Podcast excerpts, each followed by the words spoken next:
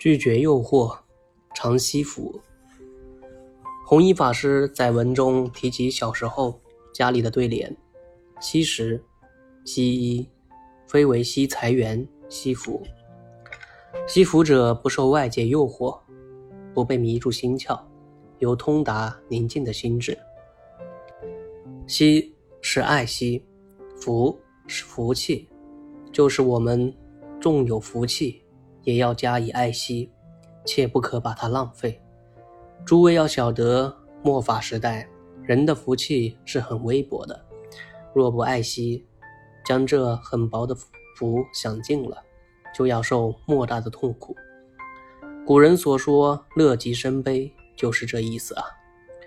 我记得从前小孩子的时候，我父亲请人写了一副大对联，是清朝刘文定公的句子，高高的挂在大厅的爆柱上，上联是“惜食惜衣，非为惜财源惜福”。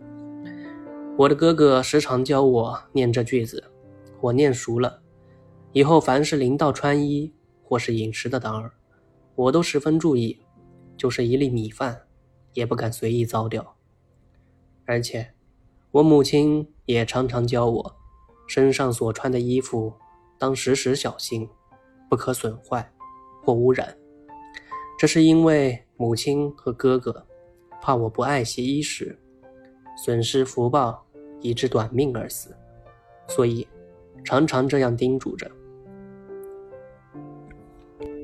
诸位可晓得，我五岁的时候。父亲就不在世了。七岁，我练习写字，拿整张的纸瞎写，一点不知爱惜。我母亲看到，就正颜厉色地说：“孩子，你要知道呀，你父亲在世时，莫说这样大的整张的纸都不肯糟蹋，就连寸把长的纸条也不肯随便丢掉嘞。”母亲这话也是惜福的意思。我因为有这样的家庭教育，深深的印在脑里。后来年纪大了，也没一时不爱惜衣食。就是出家以后，一直到现在，也还保守着这样的习惯。诸位，请看我脚上穿的一双黄鞋子，这是一九二零年在杭州的时候，一位打念佛七的出家人送给我的。有诸位有空，可以到我的房间里来看看。我的棉被棉子，还是出家以前所用的，又有一把阳伞，也是一九一一年买的。这些东西即使有破烂的地方，请人用针线粉粉，仍旧同新的一样，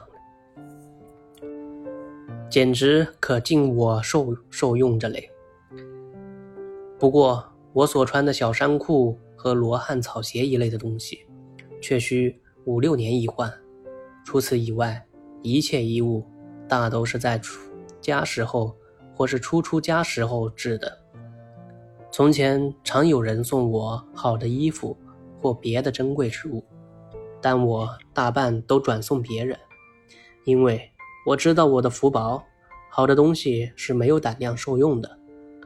又如吃东西，只生病时候吃一些好的，除此以外，从不敢随便乱买好的东西吃。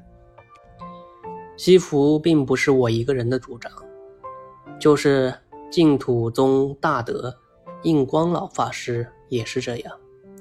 有人送他白木耳等补品，他自己总不愿意吃，转送到关宗寺去供养地贤法师。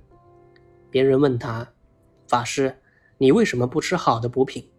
他说：“我福气很薄，不堪消受。”他老人家。印光法师性情刚直，平常对人只问理之当不当，情面是不顾的。前几年有一位皈依弟子，是鼓浪屿有名的居士，去看望他，和他一道吃饭。这位居士先吃好，老法师见他碗里剩落了一两粒米饭，于是就很不客气的大声呵斥道：“你有多大福气，可以这样随便糟蹋饭粒？”你得把它吃光。诸位，以上所说的话，句句都要牢记。要晓得，我们即使有十分福气，也只好享受三分，所余的可以留到以后去享受。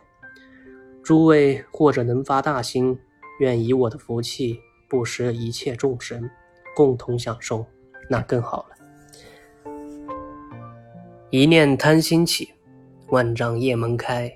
接下来你要应对的将是无穷无尽的麻烦，所以有十分福气，享受三分，才不生贪婪虚妄心。好的，这篇也是弘一法师的自述啊。大家晚安。